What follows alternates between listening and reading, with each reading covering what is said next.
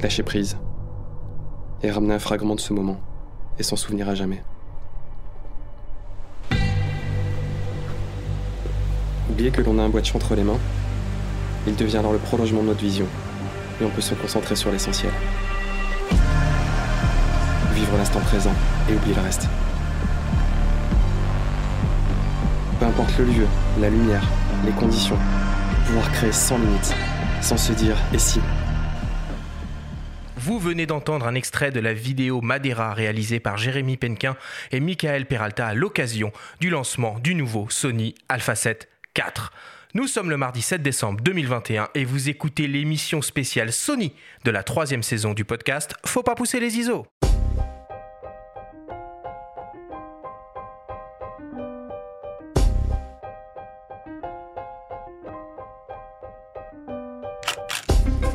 Bienvenue sur Faut pas pousser les ISO, le podcast entièrement dédié à l'image pour tous les passionnés de photos et de vidéos. Je suis Arthur Azoulay et cette émission vous est proposée par le magazine Le Monde de la Photo. Aujourd'hui, nous vous proposons une grande émission spéciale en partenariat avec Sony. Pendant plus d'une heure, nous allons découvrir en détail leur nouvel hybride Alpha 7 IV qui est tout juste disponible en magasin. Nous allons parler des incroyables technologies qu'il renferme et enfin découvrir les témoignages et retours d'expérience de photographes et vidéastes qui ont eu la chance de pouvoir le prendre en main en avant-première. C'est parti, Benjamin, le rédacteur en chef du magazine Le Monde de la Photo, première émission spéciale de cette troisième saison du podcast. Comment vas-tu aujourd'hui, Benjamin? Bah ça va super Arthur, écoute, on va pouvoir cuisiner nos deux invités pour tout savoir sur un des boîtiers les plus attendus depuis euh, quelques années. Exactement, exactement. Je vais présenter euh, nos chers invités. Je vais commencer par Michael Peralta. Alors Michael, tu es ce que l'on peut appeler un photographe de terrain, d'aventure, de l'outdoor. Tu es basé dans le sud de la France, dans les Pyrénées-Orientales. Tu es spécialisé dans l'univers du lifestyle, dans le voyage, le portrait et la photographie de mariage. Tu travailles pour de grandes marques comme par exemple The North Face, Decathlon ou encore Ford. Tu es ambassadeur pour Sony depuis 7 années et tu utilises actuellement un Alpha 7 III et un Alpha 7 R4 avec ton optique de prédilection, le 24 mm f1.4 G Master, qui te suit dans presque toutes tes aventures photographiques. Tu as eu la chance de découvrir en avant-première le nouveau Alpha 7 IV au cours d'un voyage sur l'île de Madère au Portugal il y a quelques semaines pour réaliser une vidéo que l'on peut découvrir sur la chaîne YouTube de Sony France. Bonjour à toi Mickaël, merci beaucoup d'être avec nous aujourd'hui. Bonjour Arthur et bonjour à vous tous. Et pour t'accompagner, nous avons le plaisir de recevoir pour la première fois dans cette émission Fabrice Abuaf. Fabrice, tu es actuellement Senior Product Manager Digital Imaging chez Sony France. Cela fait plus de 14 ans que tu travailles dans l'industrie de la photographie après une formation dans la prestigieuse École nationale supérieure Louis Lumière. Tu es la voix de Sony aujourd'hui et avec nous et tu connais bien entendu l'Alpha 7 IV sur le bout des doigts. Bonjour à toi Fabrice, merci beaucoup d'être avec nous. Bonjour à vous tous. Et enfin, un peu plus tard dans l'émission, nous retrouverons les témoignages de Jérémy Penquin, vidéaste spécialisé sur la vidéo de mariage. Il a testé le nouveau Alpha 7 IV en réalisant la vidéo Madeira avec Michael. Nous entendrons aussi le témoignage de la photographe Béatrice de Guigné, également ambassadrice Sony et spécialisée dans le portrait. Et enfin de Yann Salmon le gagneur, le directeur marketing produit Europe pour l'imagerie numérique, ton boss en quelque sorte. Fabrice qui nous parlera de l'histoire des Sony Alpha et de la vision de Sony pour les années à venir. Alors c'est parti, ce Sony Alpha 7 IV. Fabrice, pour commencer, moi je me souviens d'un 16 octobre 2013. À l'époque, je travaillais pour le magazine en ligne Focus Numérique qui malheureusement nous a quittés et nous avions été conviés ou plutôt convoqués, si je puis dire, à la dernière minute dans les locaux de Sony France pour découvrir deux nouveaux appareils photo révolutionnaires, les Sony Alpha 7 et Alpha 7R, les premiers hybrides dotés d'un capteur 24-36 mm et d'une visée 100% électronique. Aujourd'hui, nous sommes donc 8 ans après et vous venez tout juste de mettre sur le marché la quatrième génération de cet appareil, l'Alpha 7 IV. Que de chemin parcouru pour Sony en moins de 10 ans. En 2013, tu ne travaillais pas encore pour Sony, mais Yann Salmon le gagneur, le directeur marketing produit Europe pour l'imagerie numérique, si. Il nous raconte une savoureuse anecdote sur la genèse du système Alpha. On l'écoute. en fait, ce qu'il faut savoir quand même, c'est que que l'histoire, elle a peut-être pas commencé en 2013, elle a commencé un peu avant en fait. Euh, Sony a quand même été sur le marché euh, de l'objectif interchangeable depuis 2006, mais mais la vraie l'histoire a vraiment commencé pour la montureuse, c'était euh, en 2009. Et à ce, à ce moment-là, en 2009, il y a une, une, histoire assez amusante. il y a le directeur de la recherche Alpha, qui était un espèce de type un peu visionnaire, qui vient tout seul en, en Angleterre, au, au quartier généraux euh, de l'Europe. C'est assez curieux parce qu'il était tout seul et les Japonais d'habitude viennent toujours en escadron euh, avec l'organisation pyramidale. Et là, il était tout seul avec sa petite mallette et il nous convoque, euh, enfin dans une salle de réunion à l'Europe. Et dans sa mallette, il avait ces petites pochettes que les Japonais, que les ingénieurs japonais ont, des petites pochettes en mousse dans lesquelles ils gardent précieusement les prototypes. Il en sort une rose, ce qui est assez amusant et il sort, euh, il sort de cette pochette euh, un bloc de résine avec une énorme monture d'objectifs au milieu. Il tenait dans la main. Et, euh, c'était amusant parce que le type me regarde et enfin, le patron d'Alpha me regarde et il me dit Yann, ça c'est l'avenir de la photo. Et en fait, c'est comme ça que tout a commencé. Euh, donc, on parle, on parle des full frame aujourd'hui, mais il y a tout eu un, cheminement qui a été euh, bah, très très laborieux en fait, parce que cette monture euh, qui avait au milieu de ce bloc, en fait, c'est ce qui, est la monture aujourd'hui, et ce qui a créé en fait le concept d'Alpha, ce qu'Alpha est aujourd'hui, à savoir des appareils ultra compacts avec qualité réflexe. Et en fait, c'était ça le, le de départ, c'était c'était arriver à la qualité réflexe avec un corps ultra compact mais avec des challenges euh, évidemment qui étaient immenses. Donc on avait euh, un challenge qui était énorme, qui était euh, bah, corriger la vitesse dans Rafale, autofocus, la visée, il n'y avait pas de viseur pour le rendre compact, on avait, enlevé le viseur. Et donc à cette époque, on n'avait pas de gamme optique et on s'en prenait plein la figure par par tout le monde, par la presse, etc. Et donc il a fallu rattraper ce temps-là et donc on, est rentré dans une course complètement folle en fait d'innovation où il fallait sortir produit sur produit. On, était en train de parler de, de, ce, de ce que nous on appelle le paradigm shift, qui est en fait une bascule technologique. Euh, donc c'était complètement fou. Euh, et donc il y avait vraiment une course au temps pour réussir à, bah, convaincre euh, dans cette période d'innovation, de changement de l'hybride. En, en, repensant à, cette histoire, en partant de ce petit bloc en résine et tous ces challenges qu'on a surmontés, mais pour en arriver bah, à cette quatrième génération euh, d'Alpha 7 aujourd'hui et une position mondiale de numéro un dans le plein format, c'est quand même un, parcours extraordinaire euh, qui a été extrêmement excitant et qui aussi, je pense, a motivé, euh, a motivé la profession, a motivé euh, le marché parce que sans ça, probablement, il n'y aurait pas eu autant de belles innovations par, tout, par toutes les marques et on en a besoin. Donc c'est un, c'est, je pense, un beau, un beau challenge. Alors j'ai compté hein, depuis 2013 14 boîtiers et j'en ai probablement probablement oublié. Fabrice, l'Alpha 7 4, c'est l'aboutissement de 10 ans d'innovation Alors oui, enfin pas que, mais effectivement, euh, 10 ans, enfin comme le disait Yann, si je peux revenir juste sur, sur, la capsule que tu viens de passer, qui est euh, juste incroyable. Yann, c'est pas juste mon patron à l'Europe, c'est un ami. Euh, c'est quelqu'un aussi qui est complètement impliqué euh, dans la démarche Sony. Et l'histoire qu'il raconte, elle est juste incroyable. Il faut, il faut se remettre dans le passé. On était en 2009. Enfin, il faut juste euh, revoir là les quelques trois dernières années. Il faut se rendre compte qu'on était en 2009. Donc vraiment, il y a un côté euh, visionnaire des ingénieurs chez Sony, et pas que sur la photo, on le sait, tout le monde le sait, c'est une marque extrêmement large. Et, c'est assez euh, incroyable, et comme il dit, c'est ça qui fait bouger, c'est ça qui, fait, qui motive l'innovation. Alors pour Sony, elle n'a pas été forcée, elle a été souhaitée, et, mais derrière, ça fait bouger l'intégralité des lignes. Effectivement, la 7.4, ben, c'est la quatrième génération, donc énormément de choses ont évolué. Euh, voilà. Boîtier, euh, algorithmique, euh, processeur. Alors je vous parle que d'électronique là, effectivement. on, on va rentrer en détail voilà. dedans. Tu vas nous expliquer un petit voilà. peu plus après. Mais c'est aussi, chaque... voilà, c'est au cœur. On sait que la photo aujourd'hui, elle, elle, est en, en, partie électronique. Il faut juste en, en profiter. Est-ce qu'il y a un, un, un des boîtiers euh, particulièrement depuis, euh, depuis le lancement des Alpha 7 et des Alpha 7R qui t'a euh, qui t'a hypé à mort, euh, qui pour toi a été vraiment euh, un game changer comme, euh, comme, on, comme on dit maintenant alors, tu veux dire dans l'histoire récente ou, ou, depuis 10 ans? Comme tu que... veux, tu peux remonter ah. un petit peu si tu souhaites. Hein. Alors, les, les, game changers, ils ont été des fois mal acceptés, en tout cas par globalement les, les, utilisateurs qui étaient en réflexe Et maintenant, ils ont bien compris qu'aujourd'hui, c'est l'hybride et il n'y a pas de débat. Mais effectivement, bah, le premier Alpha 7, euh, c'est juste un, gigantesque pavé dans la mare.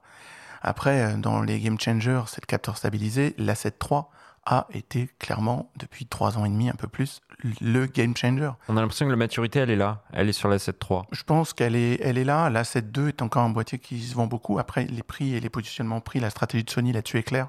On, on échelonne et on garde des modèles à génération différente pour plus d'accessibilité.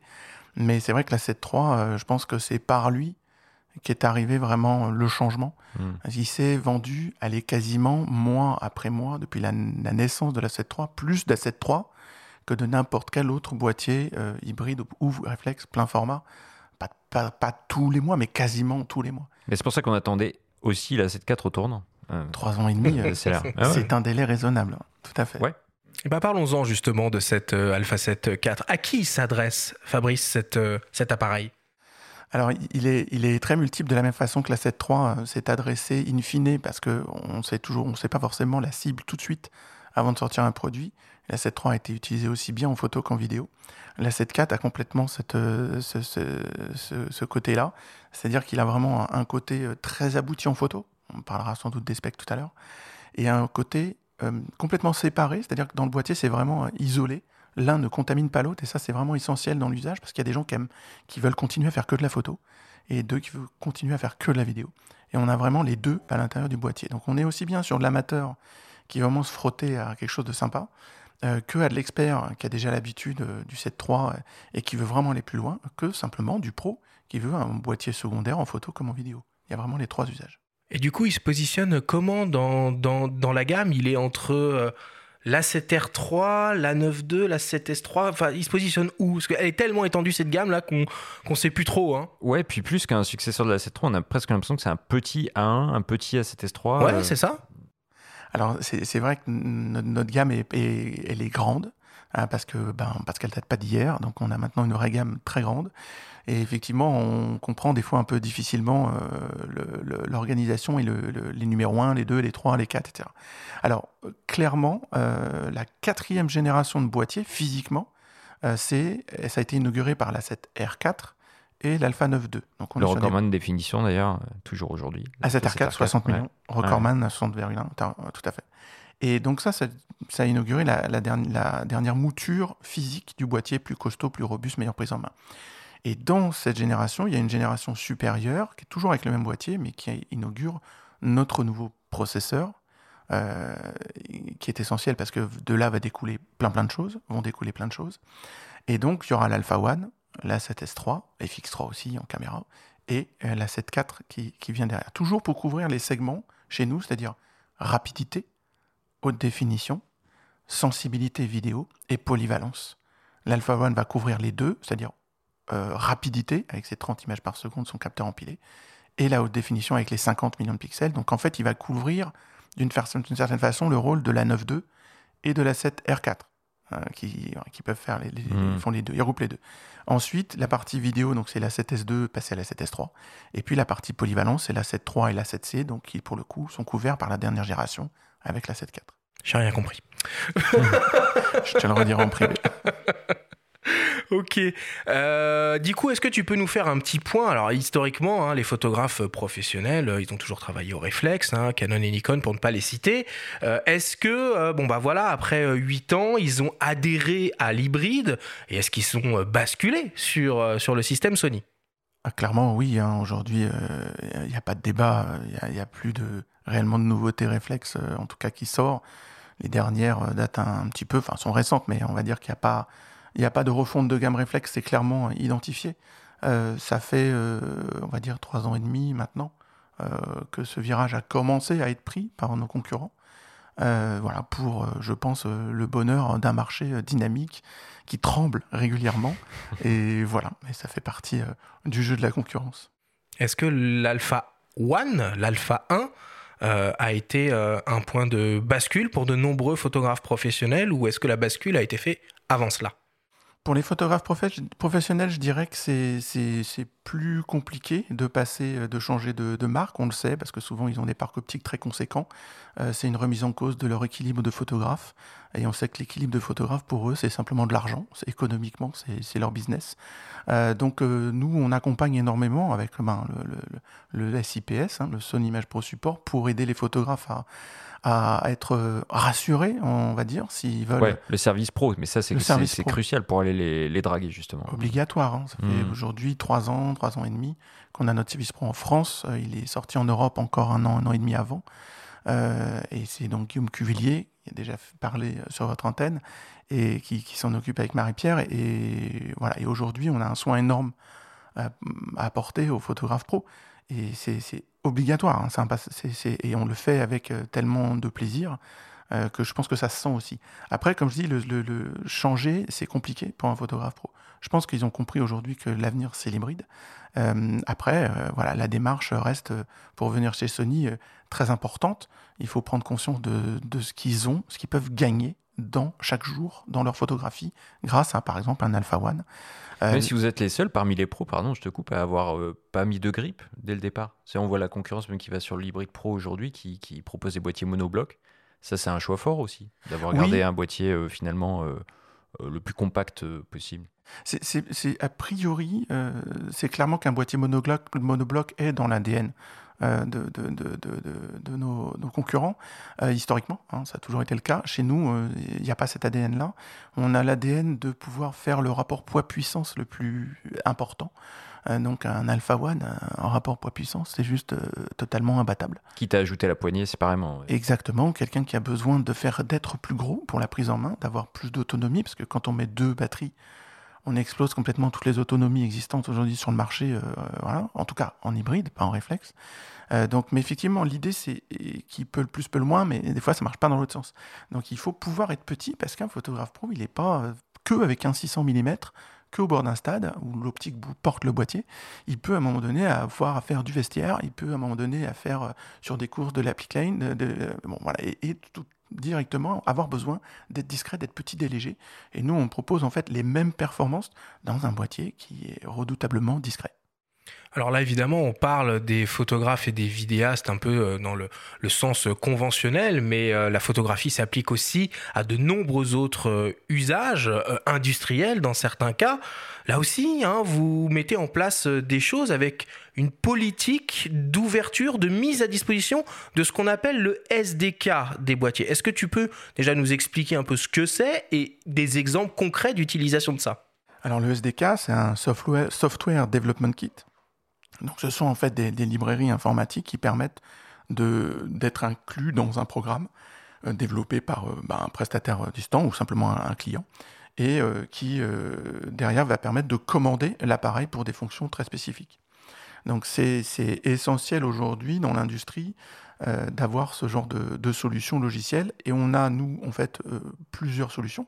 Soit on peut utiliser un boîtier à, piloter avec les logiciels actuels, soit avec les SDK, et on fait aussi l'accompagnement euh, complet pour la mise en place euh, d'un setup ad hoc, que ce soit pour l'industrie ou que ce soit pour un, setup commercial, parce que voilà, il n'y a pas que l'industrie, c'est aussi euh, vendre des photos, hein. ça peut être un setup par exemple dans un parc d'attractions, le setup est commercial et pourtant il y a besoin de programmes ad hoc. Donc on accompagne aussi euh, pour ce type de choses. Donc c'est vraiment essentiel. Après, ça se stabilise chez nous depuis, depuis la 7.3, la 7R4, la 9.2, surtout la 7R4, la 9.2, l'Alpha One, 7.4 et la 7C où on retrouve effectivement les SDK disponibles sur, on va dire, un nombre de boîtiers important euh, et de gabarits et de formes différentes. Bon, merci. Écoute, on va donner un peu la parole à, à Michael, qu'on n'a pas encore beaucoup entendu depuis le, début de cette émission. Euh, Michael, est-ce que tu peux nous, nous raconter finalement bah, quand et comment tu es venu à travailler avec, euh, du matériel Sony? Alors moi, l'histoire avec Sony a démarré il y a un peu plus de 5 ans. Euh, je devais partir en, voyage rejoindre un copain photographe aux États-Unis, à Los Angeles. On devait faire le tour de l'Oregon en 15 jours. Donc on avait prévu ça euh, un petit peu avant. Et avant mon départ, il m'a dit Bon, bah, t'as quoi comme matériel? J'avais pas grand chose, je débutais vraiment la photo, enfin, je découvrais l'univers de la photo. Lui travaillait déjà avec du Sony en pro. Donc il m'a dit, bah écoute, euh, t'embête pas, il faut que tu prennes un, Sony, ça, sera le mieux pour toi, ça sera léger, pratique et, surtout, enfin pour la marche, il n'y a pas mieux. Donc du coup, bah, tout simplement, je me suis dirigé vers la 7.2, donc ça a été mon premier boîtier. C'est un boîtier que j'ai encore, mais que j'utilise plus forcément maintenant parce qu'il y, a eu le remplaçant derrière. Mais voilà, j'ai découvert Sony en fait avec le boîtier 7.2 il y a 5 ans euh, en Oregon. C'était quoi tes premières optiques et ton Alors les toutes premières optiques, euh, au début je savais, je enfin faut, faut, se souvenir, je débutais vraiment la photo, hein, j'avais jamais vraiment commencé, donc euh, je regardais beaucoup de photographes euh, travailler et je voyais beaucoup le 85 et le 35 qui ressortaient. Ah ouais, donc toi tu es passé du smartphone à un système optique interchangeable et tu vas direct sur la focale fixe. Challenge, hein. ouais. et bim ah, bravo. Ah, j'admire. Voilà, non, non, je me suis dit, voilà, je me suis dit, si je veux commencer, j'ai envie de m'équiper, j'ai envie d'avoir quelque chose de bien, donc j'y vais. J'étais à l'époque, euh, il n'y avait pas encore ces, versions-là sur les, montureux, donc j'avais la bague pour les montures, euh, les montures A, donc j'ai fait mon voyage avec ça. Et alors du coup, est-ce que tu peux nous faire un petit, euh, un petit cahier des charges euh, de ce que t'attends, euh, toi qui es photographe de terrain et, d'aventure, hein, si je puis dire. C'est quoi le cahier des charges que tu as vis-à-vis de, ton, de ton matériel? J'entends qualité d'image, prise en main, réactivité, etc. etc. Alors moi, mon cahier des charges, ça serait bah, un, un, appareil qui soit léger, compact, donc ce qui m'a dirigé euh, sur les hybrides de Sony il y a 5 ans en arrière. Euh, réactif. Même si je fais de la photo, de, de paysage, d'or, tout ça, il faut que j'ai un autofocus qui, soit vraiment réactif. Dans, je sais pas si tu as pu voir mes photos, mais j'inclus beaucoup de, personnages pour euh, pouvoir mhm. donner une échelle à mes photos, justement.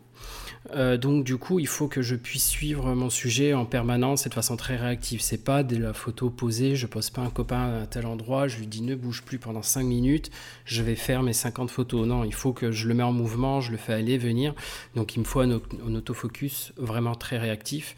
Euh, quand je pars plusieurs jours en, randonnée, il, faut, euh, bah, il me faut de l'autonomie. Donc, euh, des. des...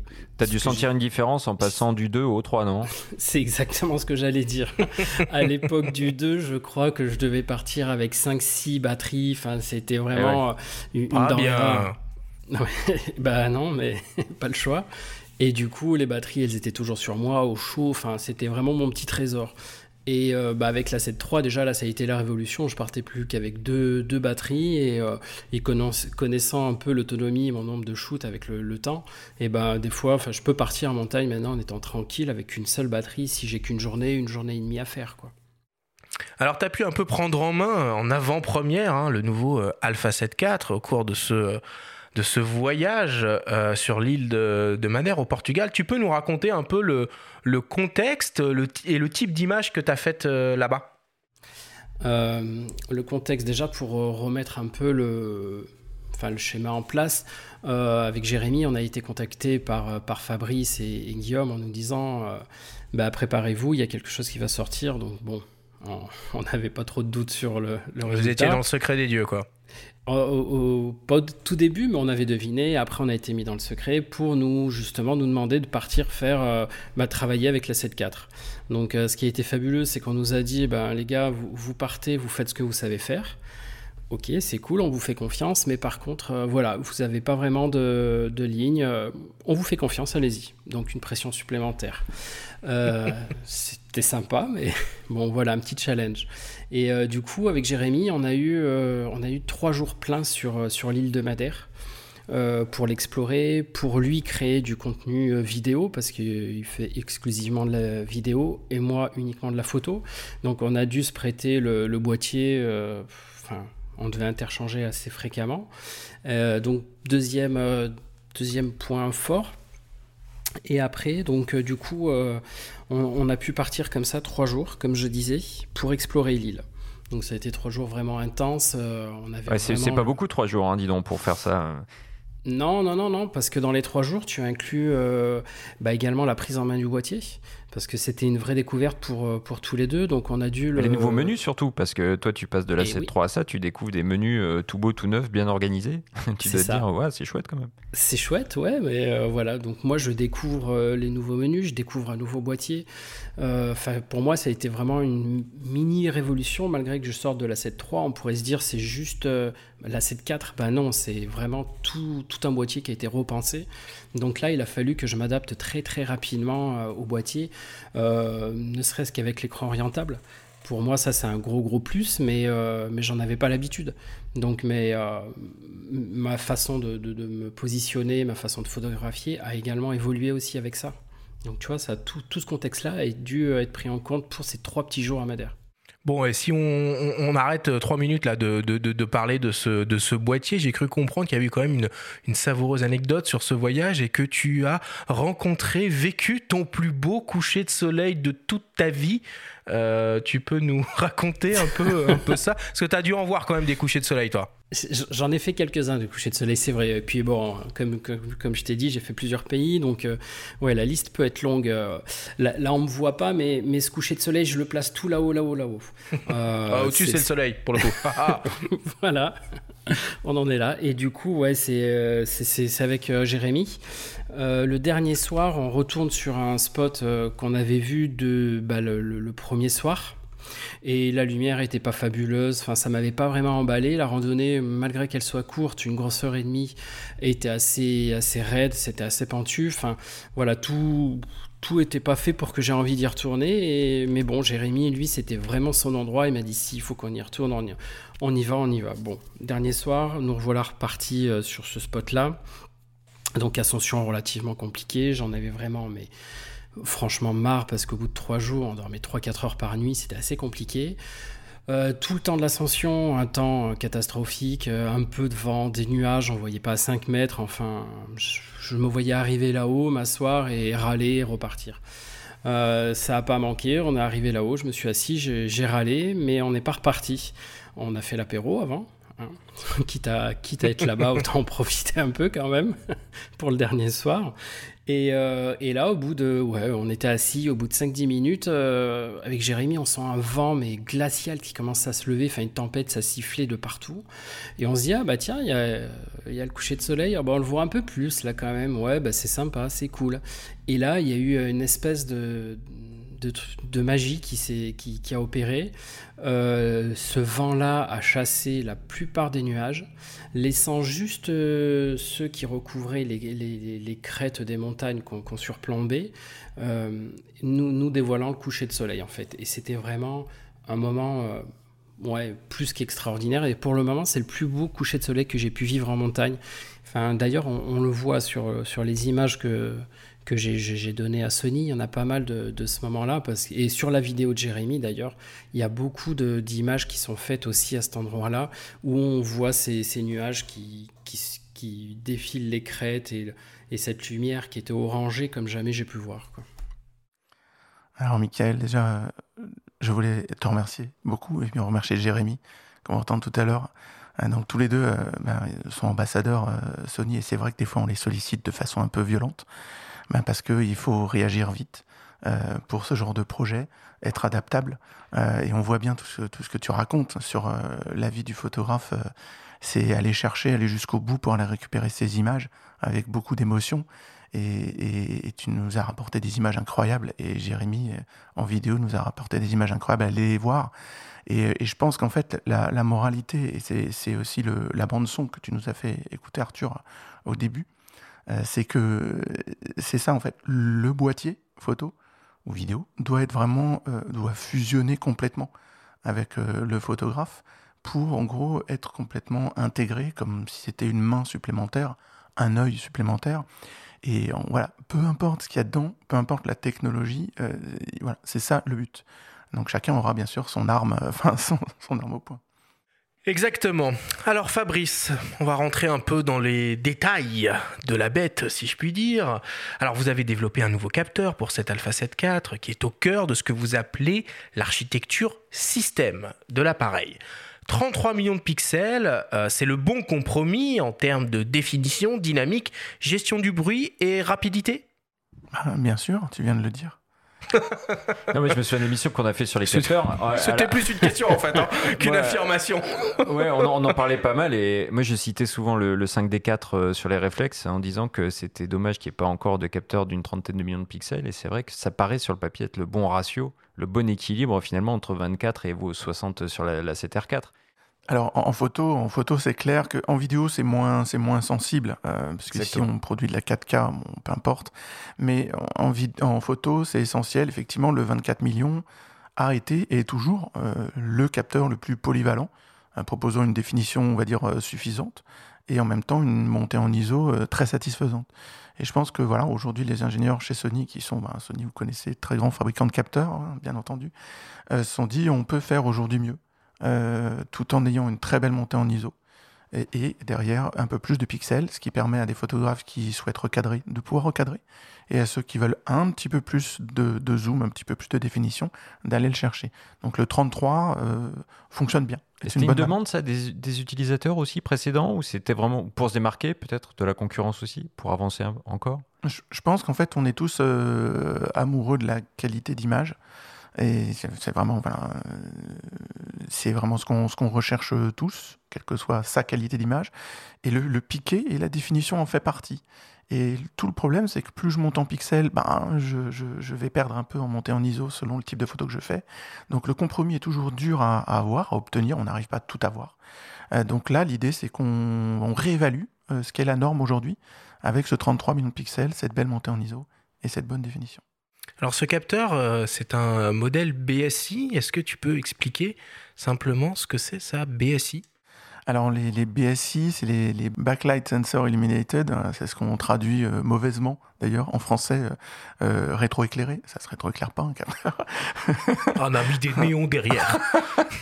En gros, euh, voilà, en gros, on va dire qu'on a fait deux transformations dans les technologies capteurs.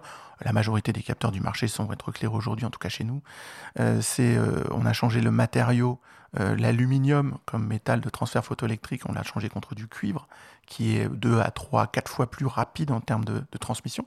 C'est d'ailleurs euh, le même chemin qui s'est passé chez EDF sur les câbles électriques. hein. Et puis derrière, on a changé euh, toute la partie électronique euh, de transfert. Au lieu qu'elle bah, qu'elle soit entre les micro-lentilles et la partie sensible du capteur, on la passe derrière. Ce qui paraît logique, mais ce qui permet d'augmenter la sensibilité fortement du, capteur.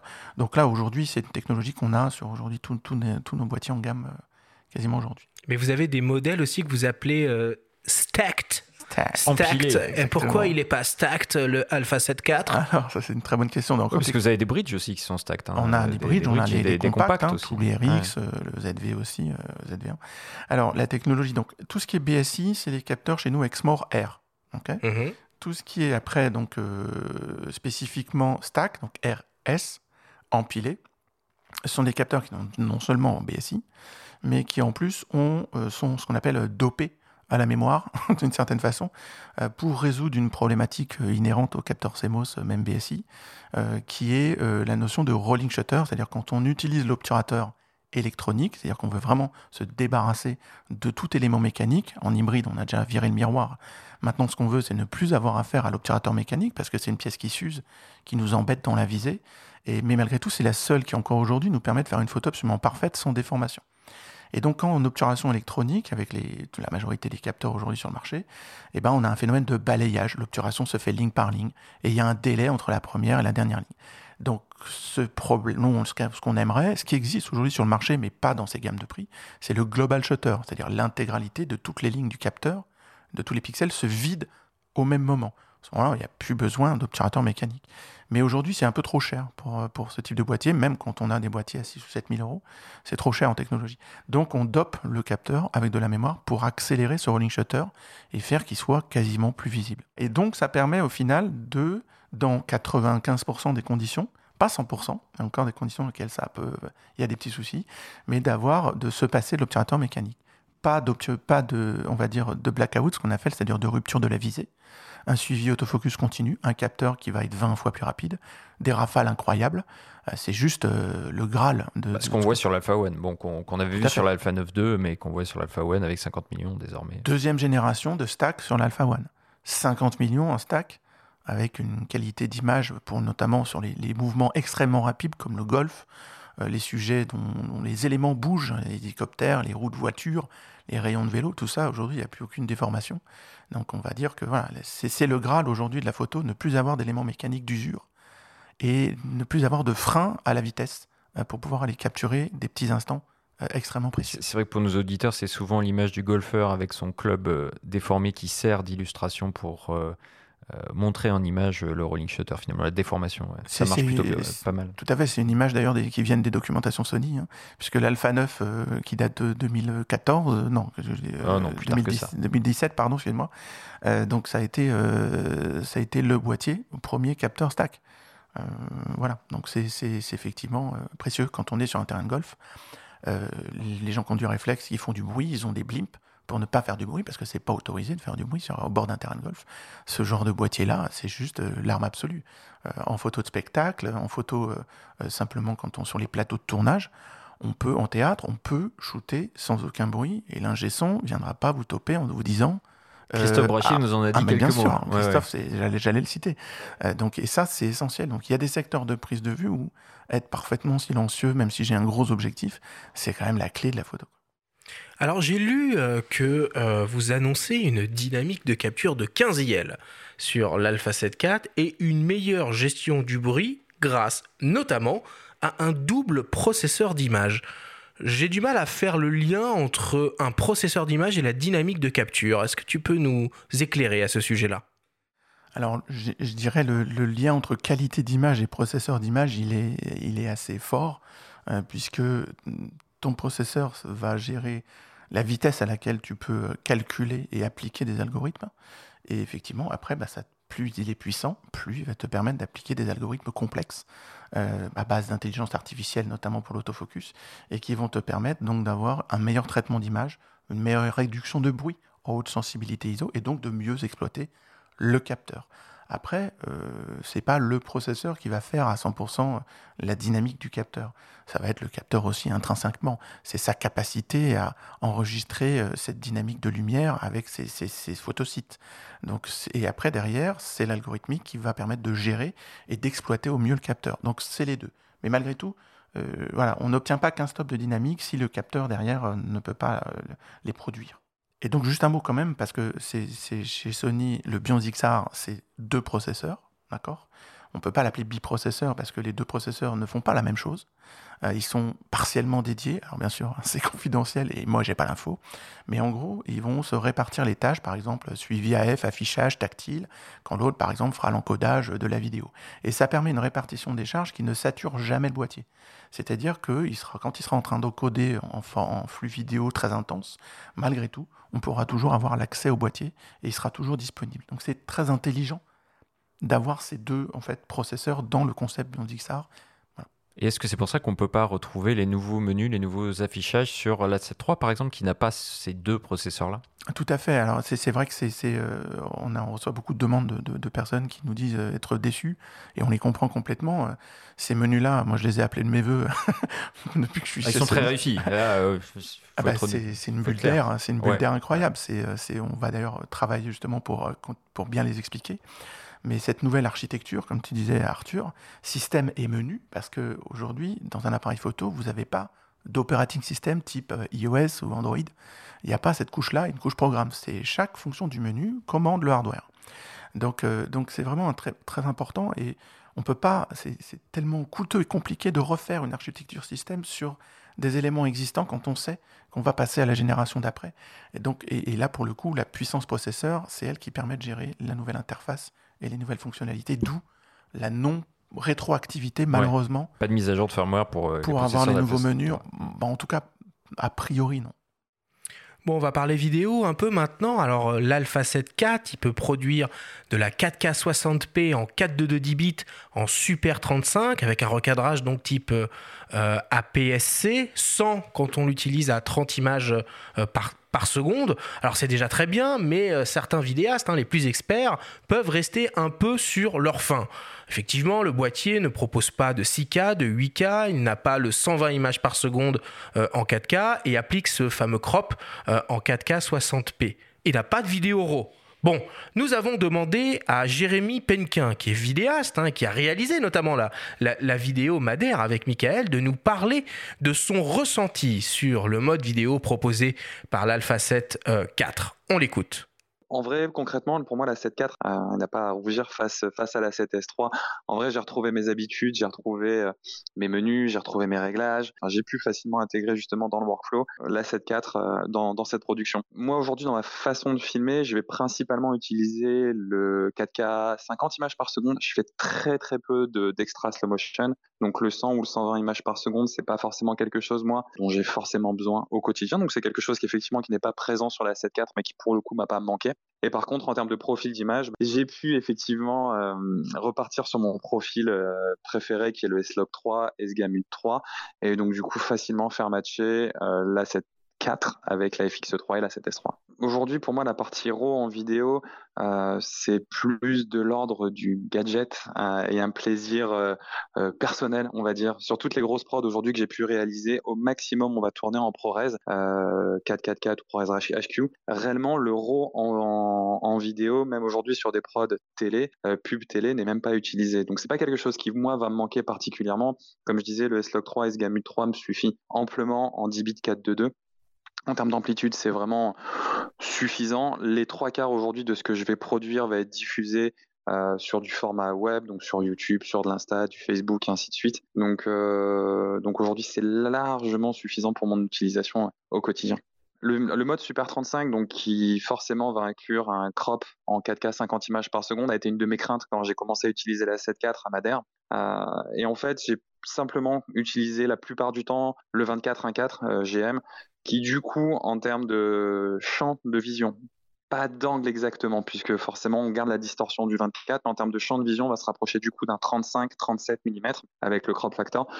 Au final, c'est pas gênant, donc du coup j'ai retrouvé exactement les mêmes, la même prise de vue, les mêmes angles en fin de compte euh, qu'avec euh, qu'avec la 7S3 où je filmais avec le 35 Zeiss du coup. Donc non, plutôt facile à facile à matcher pour moi. Si j'avais un peu un petit souhait, hein, une petite envie pour, euh, pour, les, prochaines implémentations, même sur la 7S3 ou, la FX3 et peut-être sur la 7.4 du coup, ça serait pourquoi pas l'arrivée du ProRes en interne. Euh, bon, aujourd'hui, le, MacBook Pro gère très très bien le, le H264 du, boîtier en natif. Il n'y avait plus besoin, je passe même plus par des proxys. Mais cette souplesse que le ProRes en interne, c'est un codec vraiment qui est beaucoup plus souple à travailler. Donc si vraiment j'ai une fonctionnalité que j'aimerais pouvoir voir à l'avenir sur les boîtiers Sony, ça serait celle-ci. Bon Fabrice, on a quand même un peu le sentiment que euh, l'Alpha 7 IV, il est un peu bridé volontairement côté, euh, côté vidéo. On a l'impression qu'il en a plus sous le capot que ce qu'il peut donner. Alors, c'est, c'est, euh, c'est il y a plein de choses qui ont été dites par, par Jérémy. Il y a aussi beaucoup de questions que se posent euh, les utilisateurs sur la partie vidéo. Euh, il y a des choix qui ont été faits par les ingénieurs et après il y a aussi des limites technologiques. C'est-à-dire que euh, ce qu'on fait avec un capteur 33 millions de pixels, certaines personnes nous ont posé la question, ah ben, l'Alpha One il a 50 millions de pixels, il peut faire la 4K 120 en plein format, pourquoi peut pas faire? Ben, Parce que le capteur de l'Alpha One c'est un capteur stack. Et donc, il va être 20 fois plus rapide euh, que le 33 millions de pixels, euh, notamment qu'on a sur la 7.4. Après, oui, mais on peut le faire sur la 7.3. Oui, mais la 7.3 a beaucoup moins de pixels. Évacuer 12 millions de pixels.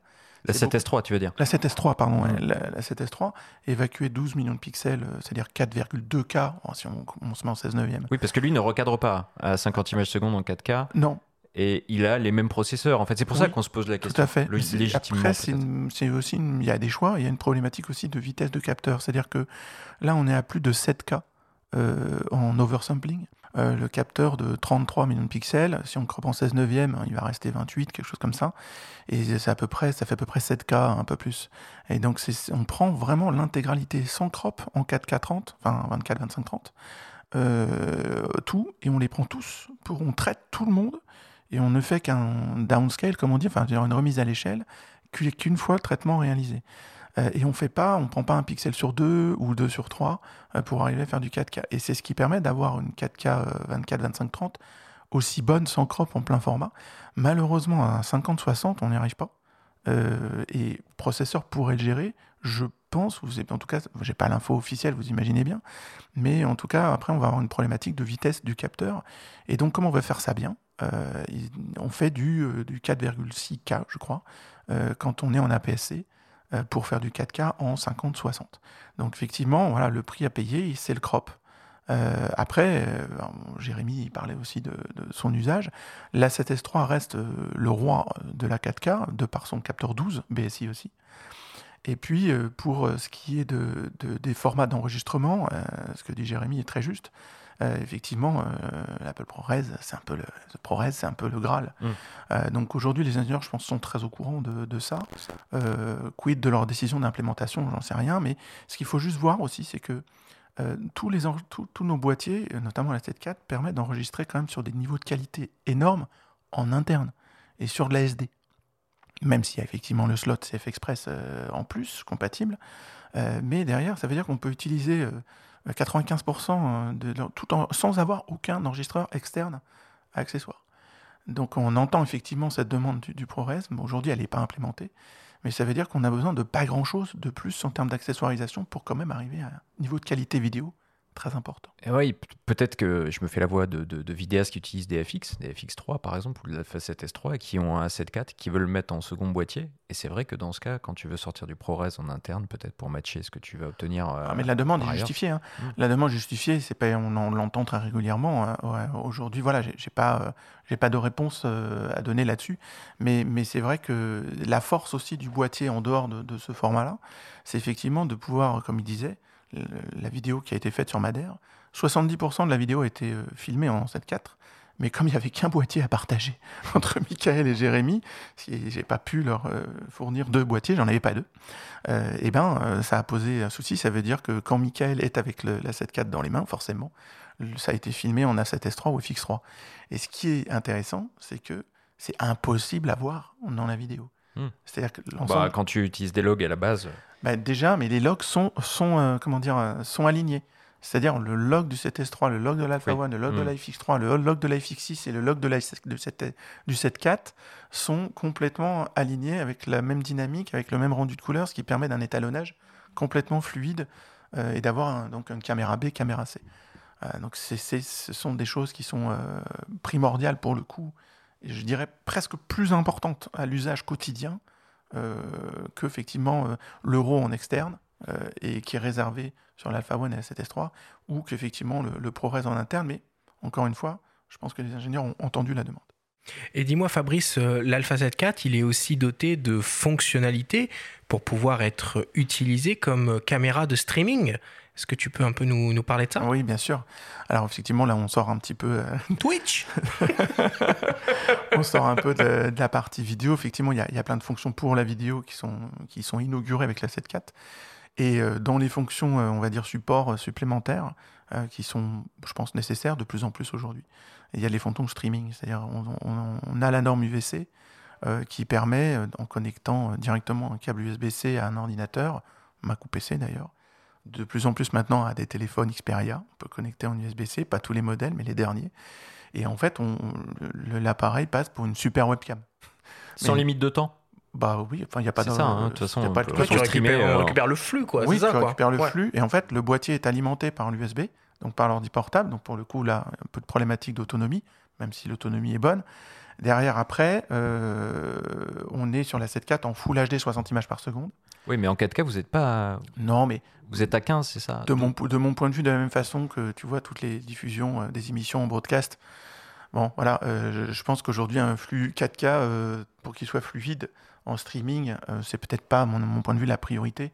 Euh, moi, la fonction que je trouve le plus, la plus sympa et la, plus vraie à l'usage quotidien, c'est 60 images par seconde en Full HD. Ça, Ce qui nous a été confirmé quand on a fait une émission sur les ultra haute définition. On vous invite à la réécouter d'ailleurs. C'est exactement ce qu'ont dit tous les acteurs euh, du de la vidéo. c'est bien, comme ça tu, confirmes que je, dis pas que je dis pas des Je confirme. je me permets de doubler tes propos. Non, non, mais c'est important, euh, c'est important parce que nous, c'est l'opinion qu'on a en discutant, mais c'est important voilà, d'avoir la, la bonne information. Donc ça, c'est important. Le 4K15, effectivement, on en parle moins. Je pense que c'est un usage plus spécifique que je ne connais pas encore aujourd'hui. Mais et on récupère surtout ce qui est sympa, on récupère le son du boîtier. Et comme on a des systèmes son audio euh, chez Sony qui sont très sympas avec le MI Shoe qui est au niveau du, grille flash, on met un petit ECM B1M. Désolé, c'est un. Oui, bah c'est un nom Sony, quoi. Enfin, normal, quoi. Dans des accessoires, mon Dieu. Le EX372 B24 euh, Mark II. Non, voilà, voilà, il vient d'être mis à jour.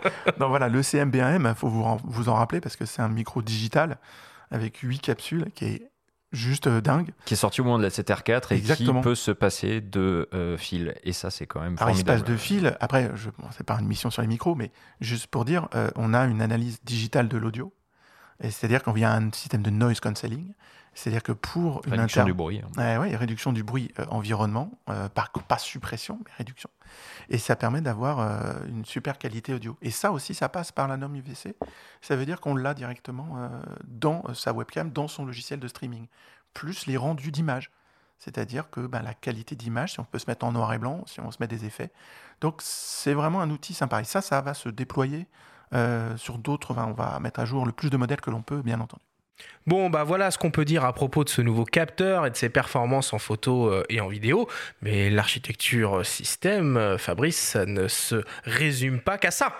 Évidemment, il faut parler de rapidité du boîtier, du confort d'utilisation, de la prise en main, évidemment, de la visée, de l'expérience de visée et aussi de la robustesse et des performances autofocus de l'appareil. Tout un programme. Michael, est-ce que tu peux euh, nous parler un peu de ton ressenti sur la prise en main du boîtier quand tu, l'as, quand tu as pu le tester? Moi, la prise en main a été très très très simple, euh, malgré que j'ai dû découvrir, euh, comme on le disait tout à l'heure, le menu, les fonctionnalités de, de ce nouveau menu. J'ai dû tout reprendre en main. Ça s'est fait de façon très naturelle, très très simple. J'ai pas, j'ai pas eu de, de moment où j'ai cherché vraiment euh, mes marques avec ce boîtier-là. Ça a été très très fluide. Parle-nous un peu de, de, de- de la visée. hein. Il, y a un, il y a un viseur euh, OLED, 3,68 millions euh, de pixels avec une cadence de rafraîchissement à 120 Hz. Ça donne quoi du coup? Bah là, euh, en sortant, on va parler de la 7.3 parce que c'est l'évolution, la 7.4 forcément. Euh, là, oui, bon, bah là, on peut vraiment clairement dire qu'il y a eu une grosse, grosse évolution, limite une révolution pour moi en termes de visée. Euh, la 7.3, je l'utilise, en- je l'utilisais encore pas mal pour, euh, pour pas mal pour tout ce qui est reportage. Plus dans l'univers outdoor, hein, mais dans, dans tout mon, autre travail, que ça peut être du portrait ou du reportage. Et du coup, l'évolution de la visée a été euh, vraiment flagrante. euh, J'ai vraiment pu le comparer avec le boîtier, parce que je suis parti à Madère avec la 7.3 justement. Donc j'ai pu avoir les deux en même temps et, doubler mes shoots justement. Donc euh, faire poser Jérémy, le, le reprendre en visée plusieurs fois avec la 7.4 et, et ouais, on voit l'évolution. Et on l'a mentionné tout à l'heure, il y a aussi l'écran orientable dans toutes les directions désormais. Ça aussi, c'était attendu, on l'a vu sur la 7C, sur la 7S3. Qu'est-ce que tu en as pensé, toi, sur le terrain? Sur le terrain, pour moi, ça a été euh, encore une fois un gros, gros, gros plus. Euh, dans l'univers outdoor, donc tous mes collègues photographes qui sont sur Sony, euh, c'était vraiment, vraiment plus qu'une attente. Quoi. Je pense que s'il n'avait pas été sur la 7.4, euh, beaucoup auraient pu switcher et aller voir ailleurs ce qui s'y passe. Ah, carrément. Euh, Ah ouais, tu- Ouais, ouais, non, non, vraiment, c'était euh, l'écran orientable, ça a vraiment été euh, une grosse révolution. Euh, c'est vrai, que quand nos- tu marches, tu le retournes, tu protèges l'écran. C'est tout bête. Ah, mais puis tu peux faire des selfies maintenant aussi, c'est bien. Non, Ouais. arrête, Arthur. Non, non, non. non. Non, Faut sans, parler des selfies quand tu es euh, quand tu es en situation et que tu dois te mettre dans des positions un peu un peu bizarres ou à ras du sol ou quoi et que et que t'es en- la tête dans les buissons pour euh, pour pour viser, c'est franchement pas agréable du tout, faut faut le reconnaître. Là avec la 7.4, eh ben du coup ça a été bien plus confortable. Bon, Michael, euh, entre nous, euh, ces nouveaux menus, euh, c'est vraiment mieux ou on peut encore faire mieux? Alors, euh, dis-toi que je viens de la 7.3 et du R4, donc ces nouveaux menus, pour moi, c'est vraiment, vraiment mieux. Euh, faudrait que je puisse le tester à nouveau, le, la 7.4, hein, Fabrice Je t'en ai mis un encore là, côté. c'est Mais ils gentil. viennent d'arriver, je t'en ai mis un côté. On va travailler ça avec Guillaume, t'inquiète pas. Cool. Et ben là, du coup, on pourra refaire une émission où je te, je te, je te- je t'en dirai un peu plus. Mais non, le- les nouveaux menus, ouais, je pense que ça, c'est, c'est vraiment super. Quoi. Ça marche, mais écoute, tu seras le bienvenu pour euh, nous faire un petit débrief justement sur, euh, sur cette nouvelle interface utilisateur. Euh, Fabrice, l'Alpha 7 IV, donc c'est un boîtier qui est, qui est très rapide. en rafale déjà, il propose une cadence à 10 images par seconde avec suivi, autofocus, exposition, mais aussi au niveau de son buffer. On peut faire 828 images consécutives en RAW plus JPEG. J'ai calculé, c'est 1 minute 30 Ouais, enfin, à condition d'utiliser une CFE Express type 1, non? Oui, oui, c'est à condition. Alors, alors c'est pareil, j'ai pas d'exemple d'usage, hein, à part une crampe de l'index, de faire, euh, de faire 800 euh, photos d'affilée, euh, pour être très honnête. Mais on peut le faire. Non, mais voilà, après, c'est juste pour montrer, voilà, pour un usage très, très intensif, avec des gros fichiers, euh, pour pas être embêté, euh, d'avoir un slot biformat qui permet d'accueillir SD ou CF Express, c'est très commode. Et c'est pour aller chercher les quelques derniers pourcents d'utilisation du boîtier en photo. En vidéo, par contre, l'usage sera un petit peu plus important, puisque quand on veut faire donc du 60 images par seconde en 4K en all intra, c'est-à-dire avec toutes les images image par image, voilà, vraiment des images pas en long quoi. Et, et en 4.2.2 en 10 bits, là pour le coup, euh, la CF Express est bienvenue pour pas euh, risquer de rupture de flux, etc. Donc c'est dans ces deux cas, euh, c'est là qu'on peut pousser en fait l'usage vraiment plus expert et pro. Mais pour revenir à la photo, est-ce que tu disais Arthur, aujourd'hui, voilà, la prestation de 10 images par seconde, c'est une bonne prestation. C'est pas une prestation exceptionnelle. Je n'ai hein. pas dit le contraire, Fabrice. non, non, non, mais c'est-à-dire qu'aujourd'hui, on a des boîtiers qui font 30 images par seconde, 20 images par seconde sur le, sur le segment de, marché d'utilisation de, ce type de boîtier, le, 10 images par seconde colle bien. Euh, et c'est pour ça que les ingénieurs n'ont pas voulu forcément challenger euh, plus haut euh, que ça, cette partie-là. Et ils ont mis le paquet sur des choses qui sont très, très, très importantes, qui sont la qualité d'image. Et ce, capteur, ce nouveau capteur est vraiment voilà, même le JPEG, en fait, bon, je reviens sur ce que, ce le travail de Michael, mais Michael, il me disait que même la dynamique, même si on n'a pas qu'un stop en JPEG, on est d'accord, mais même la sensation mais il y a de le dynamique. par contre. Il y a le format EIF aussi en complément. On va en parler ouais, juste mm. après. Mm, mm. Mais euh, Michael me disait que, parce qu'il n'a pas pu traiter les RAW, il a pu montrer des images qu'en JPEG, parce que bah, pour l'instant, le logiciel qu'il utilise n'a pas encore mis à jour euh, compatibilité avec la 7.4. Mais même dans le JPEG, il trouvait effectivement par rapport au 7.3 que le modelé était dingue et qu'on avait, on récupérait plus de dynamique. C'est ça la clé. Hein. on a deux steps de qualité d'image dans ce boîtier-là. Il y a eu un step 7.3, 7R4. Hmm. On a amélioré les carnations, les tons chers, beaucoup de travail sur la partie portrait. Et du 7.4 à l'Alpha 1 et 7S3, il y a eu encore une amélioration des couleurs. ce qu'on appelle les apparences créatives euh, sur la partie menu. Et ça, effectivement, ça se ressent dès le JPEG. Alors vous imaginez, euh, quand on va pouvoir vraiment exploiter les RAW avec tous les logiciels du marché, ça va être très très intéressant. Bon, et pour terminer hein, sur cette histoire d'architecture système, euh, il faut évidemment parler un peu euh, d'autofocus. Alors l'Alpha 7 IV, il intègre un autofocus hybride avec un système à détection de phase et de contraste, avec 759 points collimateurs qui couvrent 94% de la surface du capteur. Pour le faire fonctionner, ce nouveau boîtier hérite des algorithmes de détection, de reconnaissance et de suivi du sujet de l'Alpha One, le boîtier professionnel de Sony. Nous avons rencontré la photographe Béatrice de Guigné, portraitiste, qui utilise systématiquement la fameuse fonction de détection de l'œil, le Real-Time IAF, proposé par Sony. On l'écoute. Alors du coup, c'est une fonction que moi j'utilise sur tous mes boîtiers, qui est activée sur tous mes boîtiers et euh, que j'utilise énormément euh, en mariage et en portrait parce que il y a certaines situations où tu as, besoin d'être assez réactif. Je pense notamment sur les mariages, par exemple, à une sortie de cérémonie sur laquelle je vais avoir tendance à shooter en rafale et par exemple à reculer en même temps que mon sujet. Sur d'autres boîtiers, il y a quelques années, je dirais, bah, tu avais une photo sur deux qui risquait d'être bah, d'avoir la map un peu ratée. Le fait que ton sujet bouge, que toi-même tu bouges, que potentiellement ça aille vite, ben voilà, tu te retrouvais avec des problèmes de focus et de mise au point. Et avec la, fonction de, la détection de l'œil, couplée d'ailleurs avec la détection de visage, bah, ça me permet à moi de pouvoir, sur des situations comme celle-là, d'avoir quand même la garantie que la mise au point soit bien sur l'œil ou sur le visage, suivant la distance à laquelle je me trouve de mon sujet. Dans la façon, moi, de gérer le, sujet sur lequel je veux que mon, appareil se focalise, j'ai l'habitude de déplacer mon collimateur avec le joystick sur la personne que je veux, sur laquelle je veux que la map se fasse. Et si sur une photo groupe, effectivement, j'ai plusieurs personnes, ou de placer mon collimateur, j'utilise le plus petit pour que ce soit le plus précis possible sur le, visage de la personne qui m'intéresse.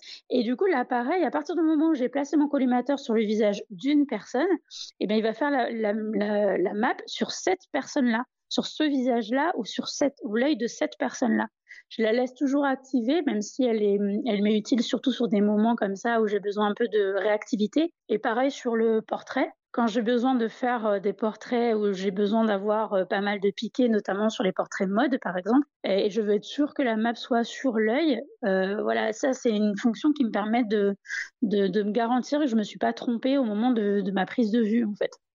Fabrice, est-ce que tu peux nous parler un peu des, performances autofocus du coup de l'Alpha 7 IV et de l'importance de l'intelligence artificielle pour la détection et le suivi du sujet? Alors, c'est, ta liste de specs que tu as fait juste avant l'intervention de Béatrice est toujours euh, très impressionnante. Après, les specs, elles n'ont qu'une utilité, c'est se mettre au service de l'utilisateur. Parce que si on les ajoute, ça fait peur. Et ce que dit Béatrice, c'est très clair. Hein. C'est-à-dire que pour elle, elle a besoin que le visage et les yeux de son modèle soient nets. Et après, elle veut pouvoir s'occuper de son cadrage.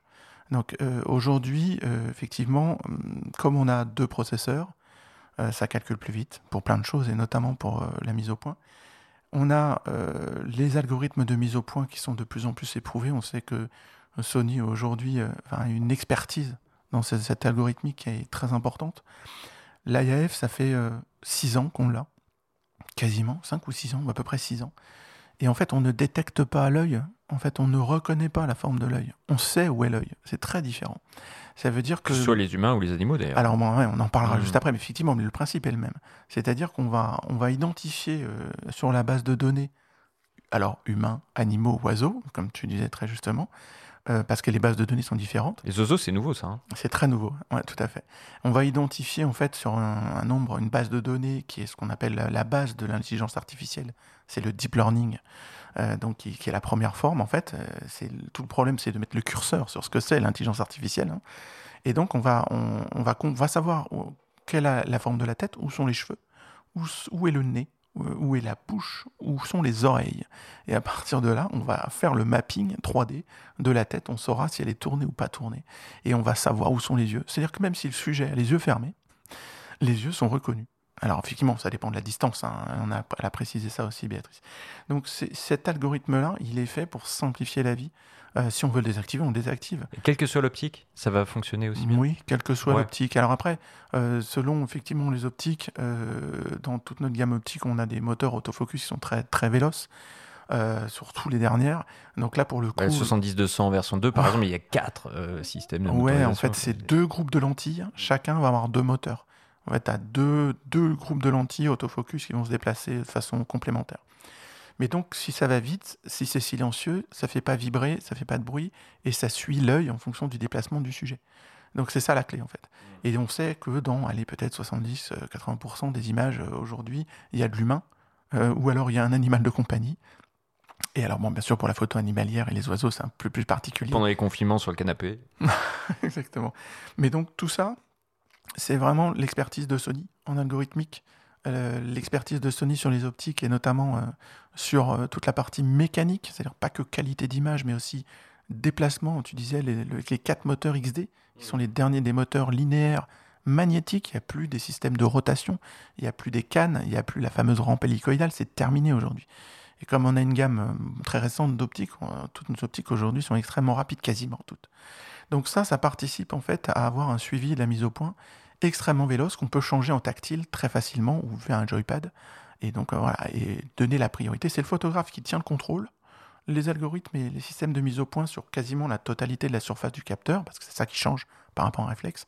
C'est vraiment aujourd'hui la clé euh, de, pouvoir euh, bah, faire des photos nettes au bon endroit et d'avoir un taux d'image réussi le plus élevé possible. Alors quand je vous parle de ça, c'est vraiment, je vous parle d'un langage professionnel. Taux Mhm. d'image réussi, euh, ça fait tilt hein, dans l'esprit euh, d'un pro, parce que c'est ce qui vend.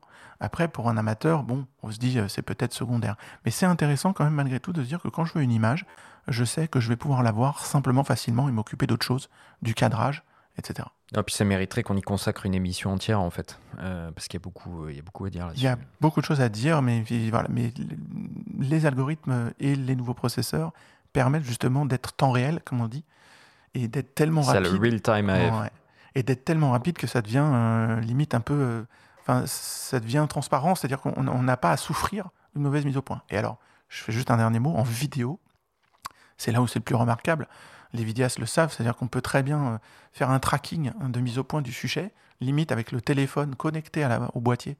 Et on fait la F directement, on, on pointe les endroits, on peut gérer les vitesses de transition, la vitesse de suivi. Et en fait, on a l'impression qu'on a, euh, c'est bien mieux que quelqu'un qui ferait la mise au point euh, au pied levé en fonction du déplacement du sujet.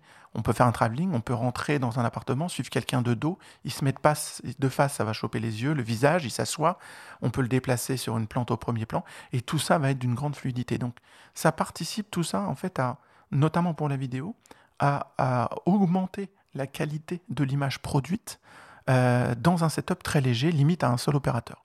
Je parle de la stabilisation d'image, je parle de l'autofocus, je parle de la souplesse euh, et de l'enregistrement en interne, par exemple. Bon bah voilà hein, pour ce, premier euh, tour d'horizon de l'Alpha 7 4, malheureusement pas exhaustif, hein, mais on peut pas on peut pas tout dire. Euh, ce boîtier et les technologies euh, Sony euh, embarquées à l'intérieur, hein, qui sont vraiment au service de la création d'images. Fabrice, j'ai l'impression que ce qui importe pour Sony, c'est bien ça, c'est de concevoir des technologies au service de la création, quelque chose qui finalement va se faire oublier par le photographe et le vidéaste. J'ai bien compris Alors oubliez, euh, pas complètement, hein, c'est quand même un outil. Mais l'idée, c'est qu'effectivement, le vidéaste ou le photographe va pouvoir prendre en main le boîtier le plus simplement possible, retrouver l'intégralité des fonctions qu'il va utiliser. Il y aura quand même toujours une étape d'apprentissage, mais il faut que cette étape soit le plus court possible, d'où l'arrivée des nouveaux menus. C'est vraiment quelque chose de... Et tactile. Et tactile. Alors tout le monde n'aime pas le tactile, hein. moi j'en ai vu plein Non, qui mais- désactivaient le tactile. Mais Ouais, tout à fait. Mais Ouais. moi j'en fais partie. Ouais. Mais si tu veux, euh, qui peut le plus, peut le moins. C'est toujours pareil. ça nous Et il y en a été- qui le demandaient. Ouais, donc, euh, Ça a été tellement demandé que c'était obligatoire. Mais effectivement, donc l'idée c'est de, de- d'arriver à, pro- à, on va dire, fusionner un peu avec cet outil, retrouver euh, euh, ces points euh, de réglage et tout ce dont on a envie, de retrouver ses marques. Et après, effectivement, c'est à partir de ce moment-là que ça devient un peu le prolongement de la pensée, le prolongement de l'œil. Et, et voilà. Et ce qu'il faut, c'est que ça soit sans faille, parce qu'il n'y a rien de pire qu'avoir un boîtier qui, une fois qu'on l'a paramétré, ne suit pas ce qu'on lui demande de faire. Et c'est là qu'intervient la puissance processeur, les algorithmes, et, voilà, l'ergonomie euh, du boîtier. Et c'est tout ce que les ingénieurs ont voulu mettre dans, cette, euh, dans tous les boîtiers. Mais je crois qu'avec la dernière génération Alpha One, 7S3, FX3 et A7 IV, voilà, je pense qu'il y a un, un bon chemin parcouru et, et le résultat est vraiment impressionnant. En tout cas, voilà. Merci Fabrice. Alors en 2023, bah, Sony fêtera les 10 ans de son système hybride Alpha 24-36 mm. Vous nous avez habitués au cours de ces 8 dernières années à toujours innover et à nous proposer toujours plus de nouveaux produits, que ce soit des boîtiers ou des optiques. Aujourd'hui, vous avez la gamme la plus complète du marché et le plus important catalogue d'optiques natives et j'ai même envie de dire compatibles. On ne peut donc que trépigner d'impatience de savoir ce qui va se passer demain, l'année prochaine pour commencer, ou plus globalement dans le futur pour Sony. Nous avons donc cuisiné Yann Salmon le gagneur, le directeur marketing produit Europe pour l'imagerie numérique, afin d'essayer d'obtenir quelques indices. On l'écoute. Sony ne s'arrête jamais. We never stop, comme ils disent euh, là-bas dans le pays du soleil levant. Si on parle purement produit, on, on, a mis en place en fait une direction sur les boîtiers Sony depuis le, lancement de la montureux qui est basée sur la compacité la qualité d'image, sur laquelle on a rajouté la vitesse, la batterie et les optiques. Donc ça, c'est des directions vraiment fondamentales qui ne changeront pas en termes de développement produit et de direction. Mais en parlant d'optique, il y a quelque chose de, de très central autour de l'optique, c'est ce qu'on appelle le one mount chez nous. La monture unique, que les optiques Sony euh, fonctionnent, euh, que ce soit de, l'entrée de gamme au professionnel, de l'APS-C au plein format ou de la photo à la vidéo. Et ça, cette portabilité qu'on a sur cette gamme optique est extrêmement importante dans la vision du marché de l'imagerie numérique. Donc, on a aussi beaucoup d'innovations qui sont faites sur les optiques pour les rendre très compactes. Et si on voit les derniers lancements Sony sur le 14-1.8, le 50 mm 1.2 ou le 70-200 euh, GM Mark II, par exemple, sont des optiques extrêmement compactes, extrêmement légères, euh, qui, vont, qui vont très bien aller avec les boîtiers. Euh, et, en fait, cet environnement-là, d'avoir des caméras qui fonctionnent entre elles sur une monture unique, mais aussi sur une colorimétrie unique, est extrêmement importante parce que les, vidéastes vont pouvoir utiliser des caméras B, des caméras C, comme on, l'appelle, avec des colorimétries identiques. Euh, on a parlé à un moment donné beaucoup du Acinetone.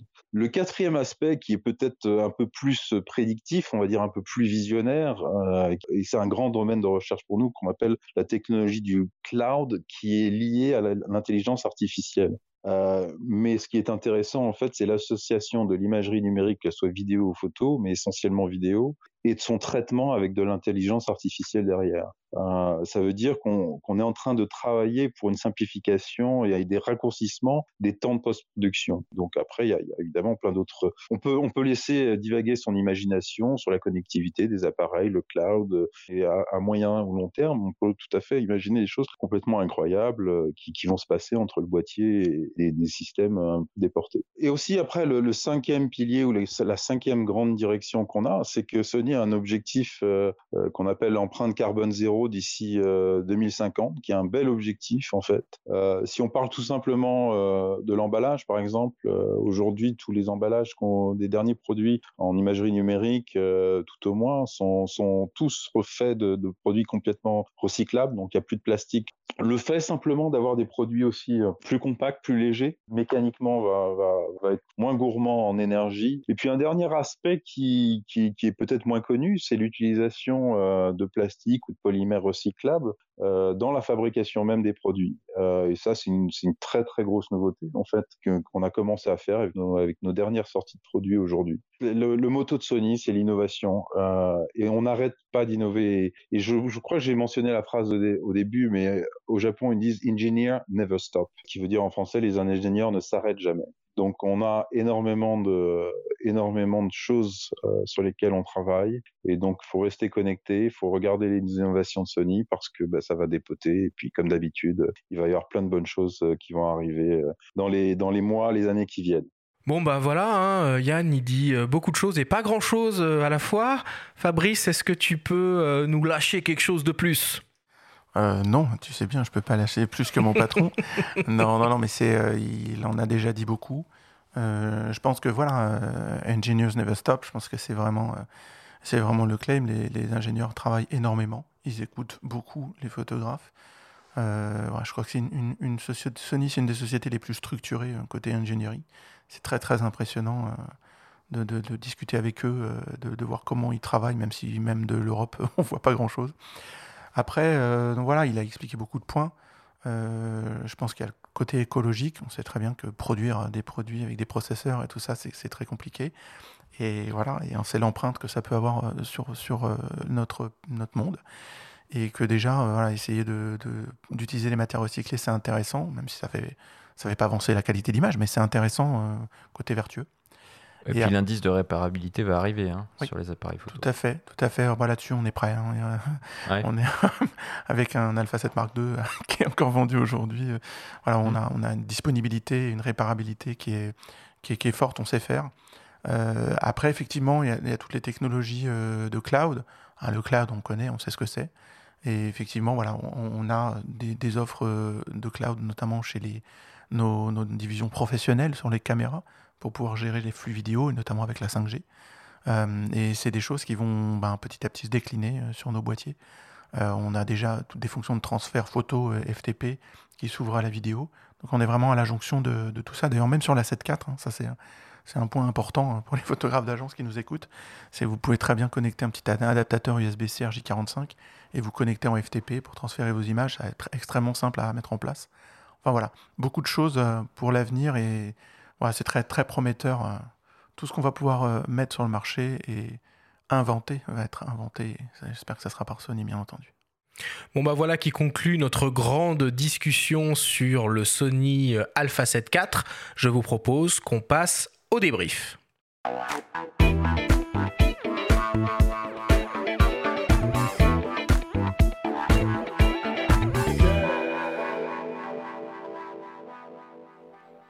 Nous sommes toujours dans Faut pas pousser les ISO sur l'émission spéciale Sony autour de l'Alpha 7 IV. C'est le moment du débrief. Fabrice, si on devait essayer de synthétiser et de résumer les informations importantes à retenir qu'on a développées tout au long de cette émission, qu'est-ce que ce serait? Alors, ben, il y, a pas mal de choses, mais effectivement, euh, déjà que ce boîtier-là euh, est un peu l'aboutissement de, beaucoup d'évolutions, euh, aussi bien en qualité d'image qu'en termes d'ergonomie, qu'en termes de vélocité sur la photo et la vidéo. Donc ça, c'est intéressant. En fait, on, établit avec la 7.4 d'une certaine façon un peu une nouvelle référence pour ce qu'elle doit être le plein format aujourd'hui, comme on l'avait fait avec la 7.3. Euh, donc ça, c'est une chose que c'est vraiment un boîtier euh, multi-cible, comme on dit, multi-usage, euh, qu'on soit débutant et qu'on veuille vraiment se faire plaisir en photo comme en vidéo, ou qu'on soit euh, expert, ou qu'on soit même euh, quasiment complètement professionnel en second boîtier ou même en boîtier premier, hein. euh, aussi bien en photo qu'en vidéo. Donc ça, c'est vraiment un boîtier d'une énorme souplesse, d'une énorme polyvalence, que l'univers photo n'est pas mangé par l'univers vidéo et inversement, que c'est vraiment deux, deux, univers qui ont été complètement développés dans le boîtier et qui sont extrêmement bien cloisonnés pour ne pas se contaminer et pouvoir être utilisé à plein, euh, chacun dans son secteur en fait. Ce qu'on voit bien dans la nouvelle interface de menu du coup. Exactement. Hein. L'architecture qui a été entièrement redessinée euh, fait la part belle et fait la distinction entre les deux euh, Tout univers à fait. finalement. alors le menu photo est plus complet parce qu'il y a toujours le bouton vidéo qu'on peut actionner quand on est en photo. mais le menu vidéo, lui, pour le coup, voilà, comme on ne peut pas actionner la photo en vidéo, il sera quand même très très dédié.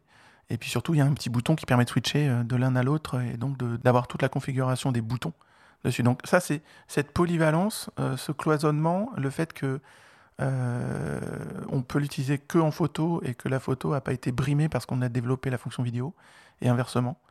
Donc ça, c'est euh, c'est voilà, un peu la nouvelle, la nouvelle référence de, de, ce que doit être un boîtier plein format aujourd'hui. Je pense que la 7.4 va proposer ça.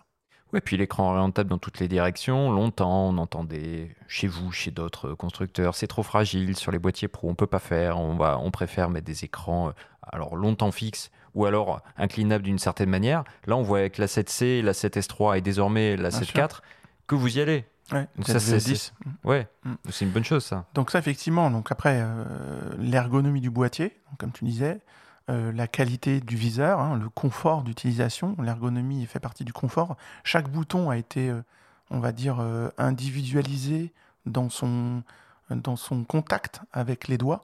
C'est-à-dire qu'on peut les reconnaître alors qu'on a l'œil dans le viseur, c'est beaucoup plus facile qu'avant. L'écran, effectivement, latéral, qui a une colorimétrie incroyable, en fait, c'est un, un, nouvel écran, en fait, un peu différent. il y a des noirs plus profonds, il a une colorimétrie très très bonne. Le fait qu'on puisse le fermer, moi je trouve ça sympa pour le protéger comme il y a aussi sur la 7C d'ailleurs. Euh, voilà, le viseur qui est vraiment incroyable. Euh, voilà, tout devient plus fluide en fait.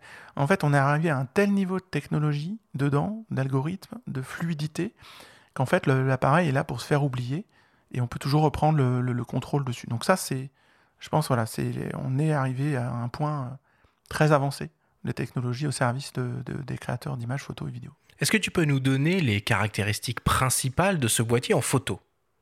Alors en photo, si on veut résumer, effectivement, c'est le, capteur, 33 millions de pixels, d'accord, jusqu'à plus de 200 000 ISO. Ça c'est pour des usages bien spécifiques.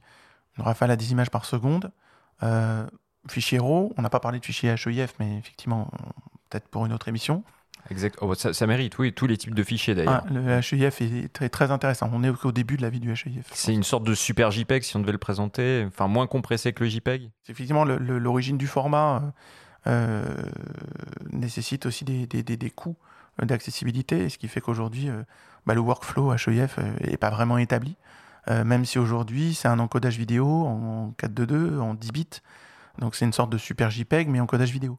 Donc c'est intéressant, parce qu'il est mieux compressé, meilleure qualité d'image, plus petit, et on a une sorte de mini-RAW. donc, mais aujourd'hui, les logiciels l'ouvrent pas comme ça d'un claquement de doigts, c'est pas encore opérationnel. Bon, c'était la parenthèse. ouais, il fait partie de, de Tout la à fait, bah, aussi de l'Alpha One, de la 7S3. etc. Donc effectivement, c'est le capteur de 33 millions de pixels, c'est euh, ben, cette montée en ISO, cette qualité d'image avec toute la partie euh, euh, des, rendus couleurs qui a été beaucoup améliorée, optimisée, ce piqué, Euh, cette rafale à 10 images par seconde, l'ergonomie du boîtier, la possibilité de, de sauvegarder ces images sur deux supports euh, SD ou CF Express aussi. On parle presque plus de la stabilisation alors que c'était une des innovations majeures C'est vrai, on de en la a pas 7.3. parlé dans l'émission. Euh, J'allais en parler. On, on parlait de maturité de la 7.3 quand même dans, Ouais. dans votre gamme depuis euh, presque bientôt 10 ans. Bien sûr. Euh, la stabilisation, ça a été aussi un tournant sur la série 2 hein, des Alpha 7. Et depuis, bon, elle est là, on n'en parle plus, mais heureusement qu'elle est là quand même. En fait, c'est presque une évidence aujourd'hui. Un boîtier hybride plein format doit être stabilisé. Euh, donc, c'est vrai que nous, on a une stabilisation, euh, ben, c'est l'Alpha 7 II. Donc, ça date aussi un, peu. On a été les pionniers de la stabilisation des capteurs euh, sur les hybrides. Donc, on a un système qui est très éprouvé, sur lesquels on a une fiabilité énorme. Mais ça veut dire qu'on stabilise n'importe quel objectif, qu'il soit stabilisé ou non. Donc, ça, c'est intéressant. On est jusqu'à 5,5 stop. Donc, ça, c'est intéressant. Euh, Qu'est-ce qu'on a d'autre comme spec euh, photo euh, très sympa? Autofocus Rafale? Alors voilà, on y va. Rafale, je viens de le dire, j'avais dit 10 images. Euh, L'autofocus, donc ça, avec le suivi des yeux euh, en temps réel. Ça, c'est juste incroyable. Quand on sait qu'aujourd'hui, on, on photographie majoritairement de l'humain ou des animaux, mais des personnages. Et qu'on ce qu'on veut, c'est l'expression du regard. Donc ça, c'est d'une fluidité incroyable à l'usage. Effectivement, euh, les, les- les algori- les algorithmes IAF qui permettent de, suivre euh, les yeux du sujet, euh, c'est vraiment essentiel aujourd'hui. Et c'est surtout d'une fluidité incroyable parce que c'est c'est 80% de nos images, que ce soit humains ou animaux. Et alors, un, exemple assez incroyable du fonctionnement de, ces systèmes, c'est quand on est par exemple en mariage, le photographe de mariage peut très bien enregistrer le visage du démarié, d'accord? Et comme ça, il y aura une priorité visage dans les différentes photos de groupe qui vont être faites au visage des mariés ou de la mariée, et systématiquement, ça prendra les yeux, quelle que soit, d'une certaine façon, la position de- de- du sujet. Donc tous ces algorithmes-là euh, ont- sont tellement aboutis aujourd'hui que ça devient incroyablement facile de l'utiliser. Ça marchera en vidéo, ça, pour et un ça mariage, par exemple aussi, ouais. Bien sûr, ça marche déjà en vidéo. Et, ça, et ce qui est inauguré par la facette 4, par exemple, c'est que ça marche aussi bien en photo en vidéo, aussi bien pour les humains que les animaux, que les oiseaux. Hein. et ce sont des bases de données différentes, il faut juste le sélectionner. Donc ça, c'est très intéressant euh, comme système de mise au point euh, au quotidien.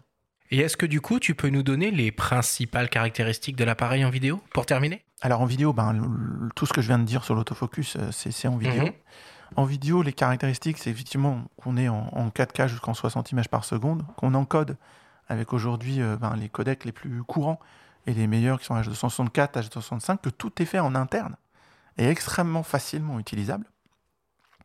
Et que euh, notamment euh, la stabilisation de l'image se dote d'une stabilisation supplémentaire active, qui est donc une stabilisation digitale en plus de la stabilisation mécanique, et qui va permettre donc de, de faire des vidéos, des séquences vidéo, comme si on avait un, steady, un Steadicam d'une certaine façon, alors qu'on est juste à main levée.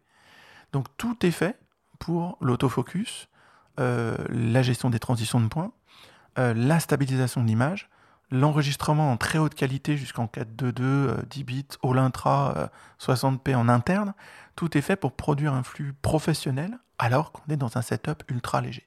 Alors ça, c'est vraiment la clé. Et c'est ce que j'ai dit exactement sur la 7S3. C'est pareil sur la Fab One. C'est vraiment quelque chose de commun en termes de, de volonté, simplifier et pouvoir produire mieux pour mieux profiter de la qualité d'image. Merci beaucoup Fabrice pour toutes ces explications.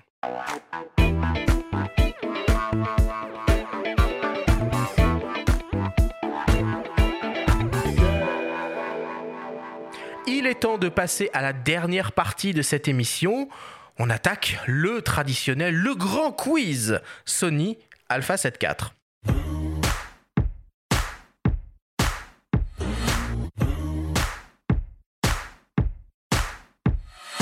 Le principe du quiz est très simple. Nous avons reçu des questions de la part de nos auditeurs qu'ils vous ont posées via notre compte Instagram en lien ou non avec le sujet de l'émission. Nous en avons sélectionné quelques-unes et vous allez avoir seulement 30 secondes et pas une de plus pour tenter d'y répondre le plus clairement possible. Fabrice, Michael, est-ce que vous avez bien compris la consigne? Parfaitement. Parfaitement. Alors c'est parti, je commence avec une première question qui t'est destinée Fabrice, qui nous vient d'un certain Weingartner.photo, j'espère que j'ai bien dit son pseudo. Il se demande pourquoi les Rossoni ne sont pas tous les mêmes et qu'il faut attendre pour les ouvrir sous Lightroom. Alors c'est une question qu'on reçoit beaucoup. Il faut comprendre que nous, nos logiciels euh, Imagine Edge ouvrent euh, les fichiers RAW euh, dès la disponibilité du boîtier, mais qu'après, on va dire que c'est le rôle de chaque éditeur de logiciel, bah, donc par exemple Adobe ou Capture One, Phase One, de mettre à jour leur, leur logiciel pour être compatible avec nos fichiers RAW parce que avec un nouveau capteur par exemple ou avec un nouveau boîtier, il y a un certain nombre de réglages qui peuvent changer. La question c'était pourquoi il n'y avait pas de DNG. Alors j'ai 30 secondes pour y répondre. Non, non, non, non, non, non, non, non, non, non. Deuxième question, deuxième question, deuxième question qui t'est adressée, Michael, qui nous vient d'un certain ou d'une certaine Mum of Lucas. Cette personne se demande quel est le meilleur objectif portrait pour ce boîtier. Le meilleur objectif portrait, alors bah ça serait un objectif que j'utilise. En fait, je je, vais en citer deux. Euh, d'abord le 51.2, le tout dernier G-Master, que, que j'ai pu tester, qui est vraiment exceptionnel. Mais euh, j'aime aussi le 55 euh, 1.8 Zeiss. Voilà, donc ces deux gammes, ça reste, ça reste du 50, on va dire. Et euh, pour moi, ça serait les deux meilleurs objectifs portraits en ce moment. Ok, pourquoi pas. Admettons. Je me permets de dire le 135 1.8 perso. si, si je peux juste faire un petit commentaire. Moi, j'adore la réponse de Michael parce que euh, c'est ce que j'explique souvent en formation. Entre 50, 85 et 135, ça va dépendre de la distance à laquelle vous êtes bien en photographiant les gens. Et Michael, il aime bien être proche des gens. Et ce que je comprends complètement. Ou alors on cadre plus large. Mais c'est vraiment c'est la focale et la distance de confort entre votre modèle et vous. Troisième question qui t'est destinée, Fabrice, qui nous vient de Enon Production. Cette personne se demande peut-on enregistrer en 4K 50-60p avec une carte SD si on n'a pas de CF Express? Ah oui, sans aucun problème. Hein. les débits seront juste très très élevés si vous utilisez le mode All Intra. Euh, donc là, pour le coup, on vient à 500-600 mégabits par seconde. Et là, ça nécessitera effectivement sans doute une CF Express. Mais tous les restes euh, des paramétrages, c'est disponible sur de la SD. Rapide, bien sûr. Très clair. Moins de 30 secondes. En 4 de 2 bits alors Comme ce, Si, si, 4 de 2 bits. Hein. Par défaut, on parle de 4 de 2 bits. Ouais, ok. Parfait. On attend la fin du chrono. Quatrième question qui t'est destinée, Michael, qui nous vient de Celic95. Est-ce que l'Alpha 7 4 a un meilleur autofocus que le Alpha 7R 4 et la 1 alors, est-ce qu'il a meilleur autofocus? Euh, bah, Bonne question.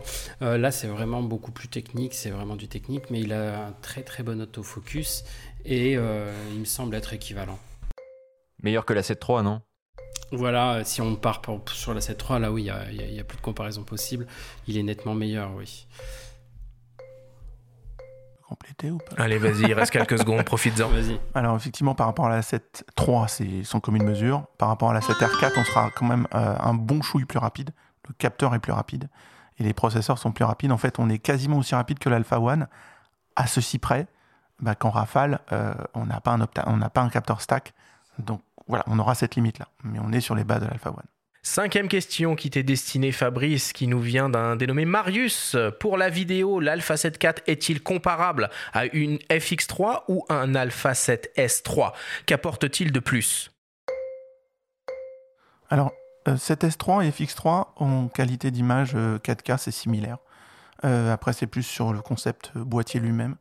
le 7.4 va proposer ben, du Super 35 en 4K, ce que n'a pas la 7S3 et la FX3 parce qu'ils sont qu'en 12 millions de pixels. Euh, donc ce qui, ce qui, va apporter en plus en 4K 60p. Après, il n'aura pas le 4K 120 euh, en plein format comme a le 7S3 et l'FX3. C'est très clair. Mm. On peut pas faire plus clair que ça. Sixième question, toujours pour toi, Fabrice. Alors celle-là, elle est importante hein, parce qu'elle vient de mon papa à moi, hein, qui est un photographe utilisateur de euh, Alpha 7 2 pour le coup.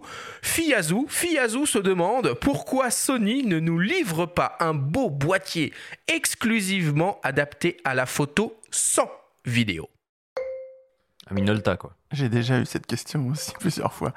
Euh, parce qu'aujourd'hui, euh, la photo et la vidéo sont de plus en plus quasiment indissociables. Mais ce qu'on a fait pour ton papa, Arthur, et je te le dis, et pour tous ceux qui veulent faire que de la photo, c'est que dans la 7.4, en fait, l'univers photo et l'univers vidéo sont complètement séparés. Quelqu'un qui veut ne penser qu'à la photo, il n'y a pas de problème, il ne se fera pas polluer par des fonctions ou des réglages vidéo qui seront mis sur ses boutons préférés. Donc, bienvenue à la photo uniquement sur la 7.4 ou à la vidéo uniquement. Voilà. Tu t'en es bien sorti. Tu diras, tu diras bonjour à ton papa. Et enfin, dernière question, dernière question, une question de mes soins, une question qui tue. Fabrice, Michael, si vous deviez choisir un seul et unique boîtier Sony 24-36 mm, lequel vous garderiez jusqu'à la fin de votre vie? Michael, c'est toi qui commences. Alors pour moi, bon, faudrait déjà que je demande à Fabrice de pouvoir tester tous les boîtiers de la gamme pour être sûr de mon choix. Mais euh, si je devais le, donner là maintenant tout de suite, je garderais le l'A7 R4. Euh, bah déjà pour sa haute résolution. En fait, c'est dans mon univers, dans l'univers du paysage, du voyage, c'est ce dont j'ai besoin. Donc du coup, je me tournerai là-dessus euh, très très facilement. Voilà. Fabrice? Alors pour ma part, moi je suis euh, plus dans la polyvalence. Donc, euh, alors moi mon, chouchou quand même là sur le papier c'est plus la 7 4 euh, clairement, mais mais mais mon petit bébé que j'ai tout le temps avec moi dans mon sac. Un RX1. Non, c'est la. Un RX1R. Non. C'est la RX1 Mark II. Non mais arrêtez, j'ai pas encore. non, c'est Le prototype du RX2. non mais ça je t'en parlerai plus tard de celui-là. Non, le, le, le petit bébé que j'ai tout le temps avec moi, tout le temps dans mon sac, tout le temps en vacances, c'est l'Alpha 7C. Euh, pour son côté extrêmement compact, extrêmement discret, avec sa visée latérale euh, que j'adore dans le style de prise de vue. Donc c'est pas euh, voilà, c'est vraiment le boîtier que j'ai toujours avec moi, avec un petit l'objectif standard 28-60 et un petit 24 et de 8 qui va bien. voilà, ça c'est mon boîtier chouchou. Merci Fabrice, merci Michael. Merci beaucoup.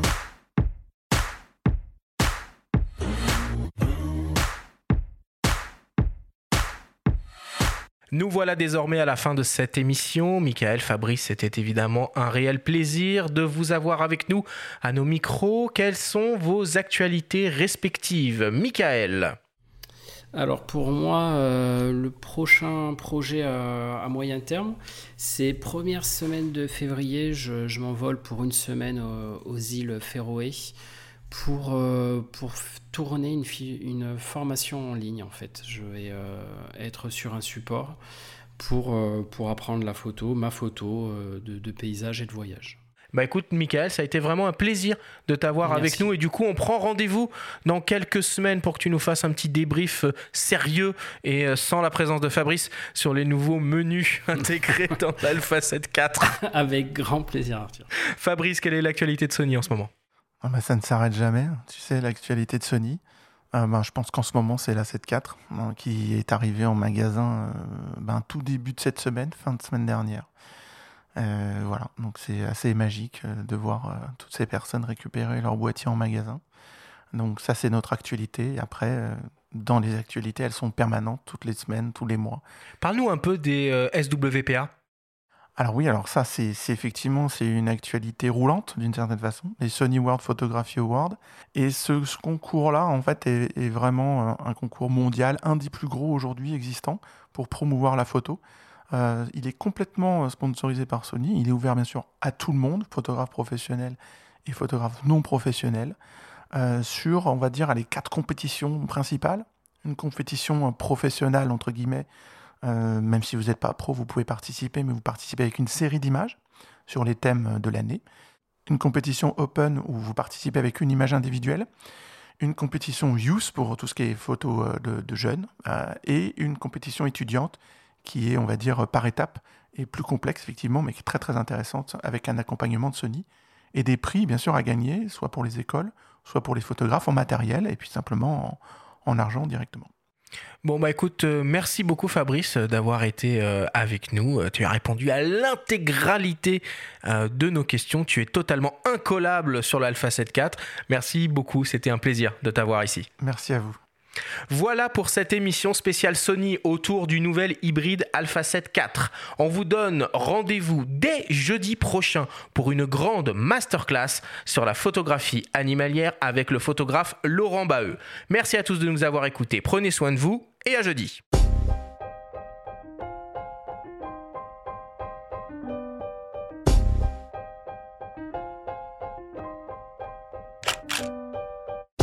C'était Faut pas pousser les ISO, le podcast entièrement dédié à l'image pour tous les passionnés de photos et de vidéos. Abonnez-vous à notre chaîne et retrouvez l'intégralité de nos émissions depuis toutes les plateformes comme Spotify, Apple Podcasts, Google Podcasts, Deezer, Amazon Music et YouTube. Rendez-vous jeudi prochain pour un nouvel épisode. D'ici là, faites de la photo et n'oubliez pas, faut pas pousser les ISO.